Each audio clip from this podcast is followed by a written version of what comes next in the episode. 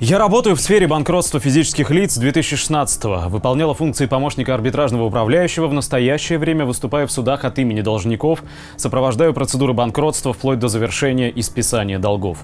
Работаю я на основании федерального закона о несостоятельности банкротстве от 26 октября 2002 номер 127, в соответствии с которым гражданин при определенных обстоятельствах может освободиться от своих долгов через процедуру, которую вводит арбитражный суд.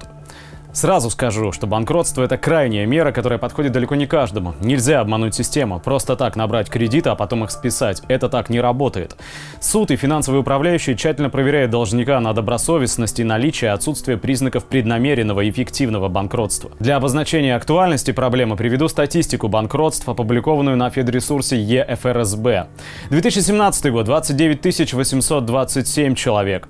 2018 – 43 984, то есть в 2018 количество банкротов выросло на 47%. За январь-июнь 2018 количество банкротов составило 19 053 человека, а в 2019 году за тот же период 29 017 человек. То есть количество банкротов за 2019 год увеличилось на треть по сравнению с аналогичным периодом прошлого года. Потенциальных банкротов сегодня в России 764 тысячи человек. Согласно статистике, предоставленной сайтом банки.ру, коэффициент на 1 апреля 2019 года составляет 72 банкрота на 100 тысяч человек населения. Это страшная статистика. Это наши с вами сограждане, у них нет денег на достойную жизнь и обслуживание своих кредитных обязательств. Достойная жизнь, кстати, с точки зрения закона, это прожиточный минимум в размере примерно 12 тысяч рублей для трудоспособного населения. В отдельных регионах сумма больше, но цены там выше. На детей и пенсионеров приходится еще меньше. У меня в практике нет хороших историй.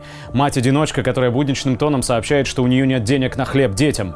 Семья, которую выгоняют на улицу из ипотечной квартиры. Мужчина, у которого нет денег на автобус, чтобы приехать ко мне на консультацию. Пенсионер, который вынужден питаться собачьим кормом. Их деньги уходят на обслуживание займов и кредитов.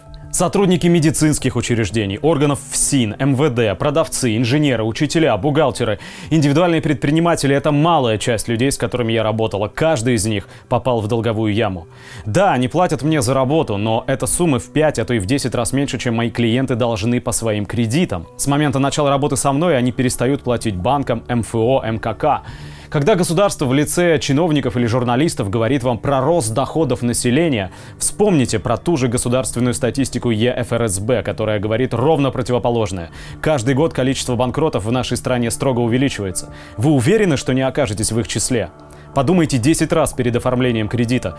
Попробуйте для начала откладывать каждый месяц сумму ежемесячного платежа по кредиту, который хотите взять, и жить на оставшуюся зарплату хотя бы 3 месяца.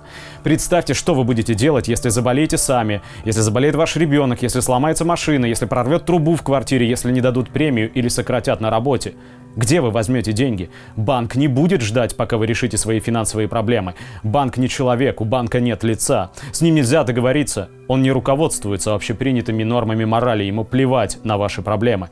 Это машина, которая выкачивает из вас деньги, превращая ваш труд в рабство. Законное рабство – Допустили просрочку, вам начнут звонить постоянно, каждый день. Будут звонить вашим друзьям, родственникам, на работу. На вас будут оказывать психологическое воздействие любыми способами, лишь бы вы заплатили. Потом суд и общение с сотрудниками Федеральной службы судебных приставов и так до бесконечности. Не берите кредиты, не ведитесь на рекламу карт рассрочки с беспроцентным периодом, не берите деньги на свадьбу или на отпуск, не падайте в долговую яму.